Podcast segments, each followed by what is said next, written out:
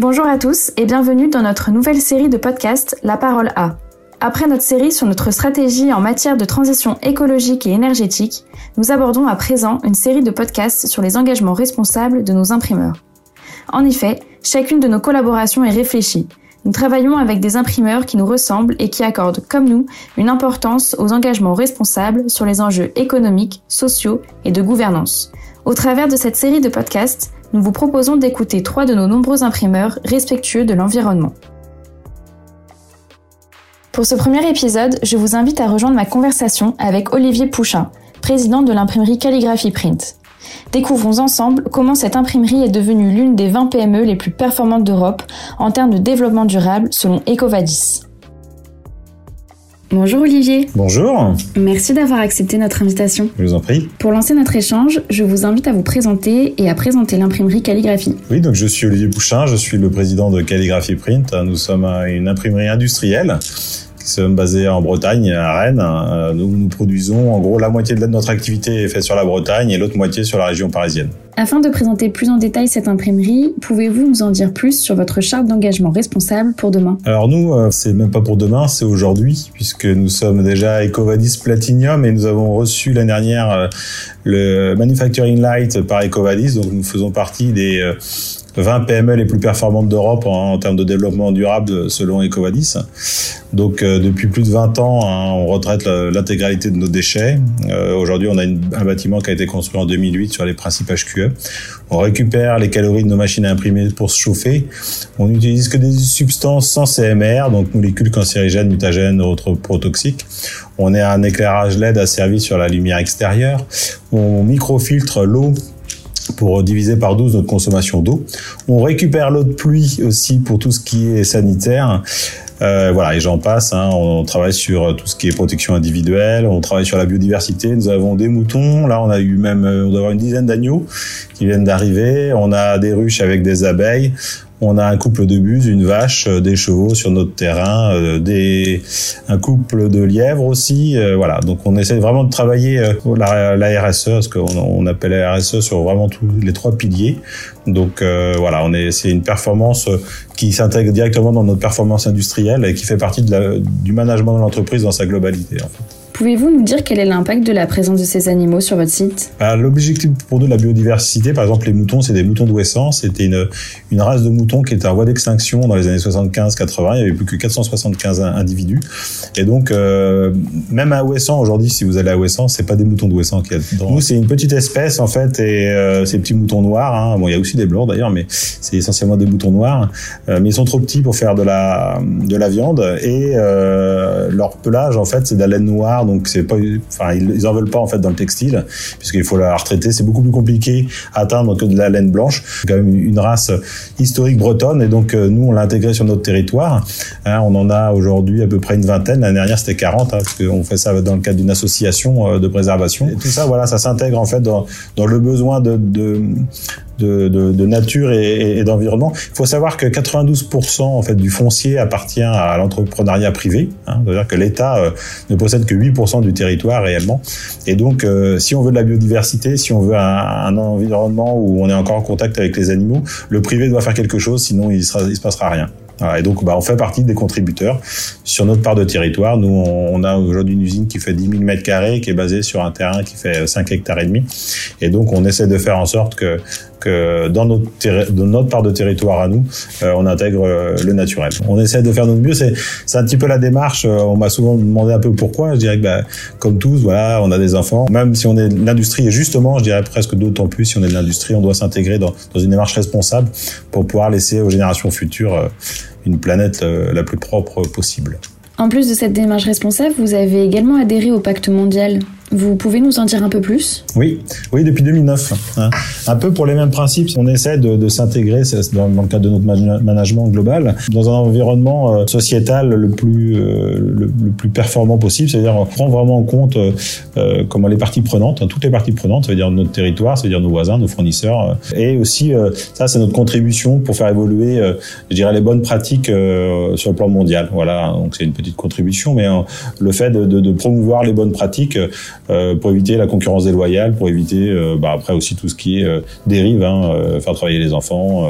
c'est vraiment dans ce cadre-là qu'on a intégré dans, dans le pacte PME. Donc ce pacte mondial guide tout logiquement votre démarche RSE Alors ça fait partie d'une part de notre démarche RSE, mais euh, au départ, notre démarche, elle, elle a été vraiment euh, engagée euh, par nous-mêmes. Hein. C'est-à-dire qu'on a intégré dès la construction de notre usine toute une démarche en fait d'amélioration continue. Donc, on a mesuré l'ensemble de nos impacts. On a trouvé 143 impacts euh, environnementaux potentiels et on les a critérisés en termes de dangerosité, en termes d'importance, pour vraiment les prendre en compte dès la construction de notre usine. Euh, on, travaille sur les, CMR, donc on, tous les produits qui rentrent dans l'usine passent sur le Colibri, c'est un logiciel qui est fourni à la demande par la médecine du travail et la CPM, qui nous permet de catégoriser en fait les molécules de l'ensemble de nos produits pour être sûr de ne pas utiliser des molécules cancérigènes, mutagènes, reprotoxiques. Vous voyez, ça, ça c'est bien en, dehors du pacte de Global Compact. C'est vraiment euh, l'idée de travailler sur bah, travailler le plus vertueusement possible. Ça veut dire bah, utiliser des produits les moins nocifs, euh, s'intégrer dans notre environnement. On a fait une belle usine. Quand il y a eu des élections, on avait vu un, un bus passer avec les gens de Vitré Communauté et, et s'arrêter devant l'usine, dire waouh, une belle usine. Voilà, tout ça, ça s'intègre, c'est-à-dire que ça fait partie de, du global, comme euh, bah, avoir une belle luminosité en interne, avoir des espaces de travail agréables, avoir une belle petite cafétéria, voilà. Ce qu'on commence à intégrer aujourd'hui dans le bien vivre au travail, hein, c'est des nouvelles notions qui arrivent, mais nous on l'a intégré déjà il y, a, une dizaine d'années, et, donc aujourd'hui, bah, on est content. Ecovadis euh, euh, donc nous a noté Platinum, ça fait maintenant trois ans que nous sommes Platinum, donc nous faisons partie des 1% les plus performants. Et l'année dernière, on a eu le Manufacturing Night, on ne savait même pas que ça existait, c'était un prix on a en gros la meilleure note, euh, en tout cas dans notre dans les imprimeries, on est clairement la meilleure note de, de France hein, et de loin. Oui, vous avez également un pôle qualité, environnement et sécurité au sein de l'entreprise. Oui, tout à fait. C'est, voilà, ça fait vraiment partie. Euh, avec la sécurité au travail, on travaille avec des bouchons moulés, euh, euh, en fait, avec des, des, cartes électroniques qui permettent en fait euh, d'enlever les sons à risque hein, pour le, les salariés, tout en gardant une sociabilisation. Que, et donc chaque bouchon est moulé à, pour chaque personne pour avoir vraiment des choses adaptées pour la qualité du travail.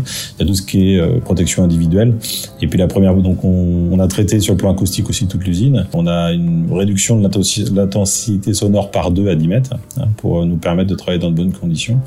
Euh, une bonne luminosité et puis vraiment voilà surtout des produits euh, on a même des petites histoires euh, pour éviter les produits avec on avait essayé de travailler sur des savons à base de d'huile essentielle de citron et on s'est retrouvé avec une allergie donc du coup on a des surprises parce qu'on essayait voilà.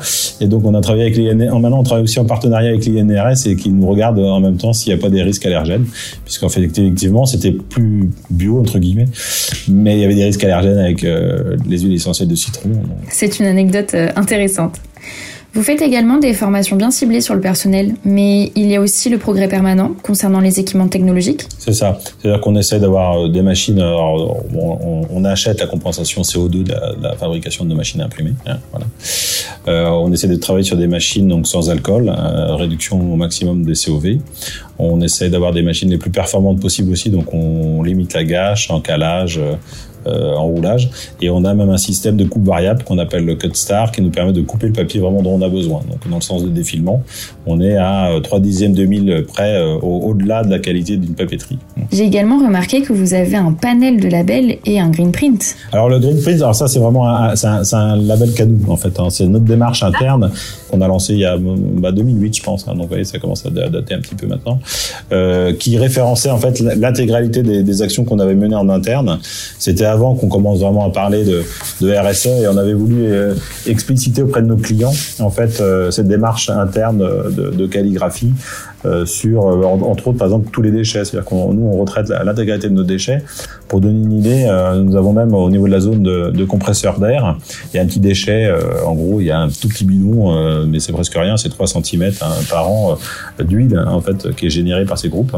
Ben, ça va dans un petit bidon en plastique et c'est retraité par une société spécialisée. Voilà. Et aujourd'hui, dans le traitement de nos déchets, euh, une société qui a un agrément ne nous suffit pas. En fait, il suffit pas d'avoir juste l'agrément. On, on, doit nous donner un bordereau d'usage de, nos déchets et on veut savoir ce que va devenir notre déchet. Nous, notre déchet, il peut pas être enfoui. Ça peut pas être quelqu'un qui dit oui, oui, j'ai l'agrément, je vous montre l'agrément, puis après il fait un trou au fond du jardin, il, cache le déchet. Ça, c'est quelque chose qui est pas possible dans notre démarche. C'est très intéressant de savoir où arrivent vos déchets et comment ils sont traités, que ce soit pour vous ou encore euh, pour vos partenaires euh, ou vos clients. Et on commence vraiment à avoir un retour en fait critique positif hein, sur notre démarche en disant ah ouais effectivement Enfin, tu m'en parlais, mais voilà, maintenant, vraiment, ça m'intéresse ce que tu fais. Et, voilà. Et donc, on commence. Il se trouve que nous, on a un redémarrage assez, assez important en termes d'impression.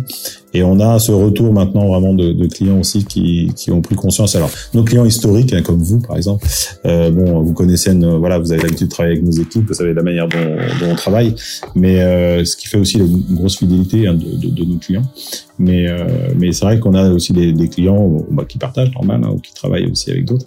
Et aujourd'hui, euh, c'est vrai que cette différenciation, euh, ils s'en aperçoivent vraiment, ils, ils la ressentent réellement. Quoi et ça les intéresse de plus en plus. Je pense que nous arrivons à la fin de cet entretien. Merci beaucoup Olivier pour cet échange et à bientôt pour continuer d'échanger autour de votre charte d'engagement responsable. N'hésitez pas. Merci beaucoup. À bientôt. Au revoir. Au revoir. Merci pour votre écoute. Retrouvez tous nos podcasts sur nos différentes plateformes SoundCloud, Spotify, Apple Podcasts ou encore YouTube. À bientôt.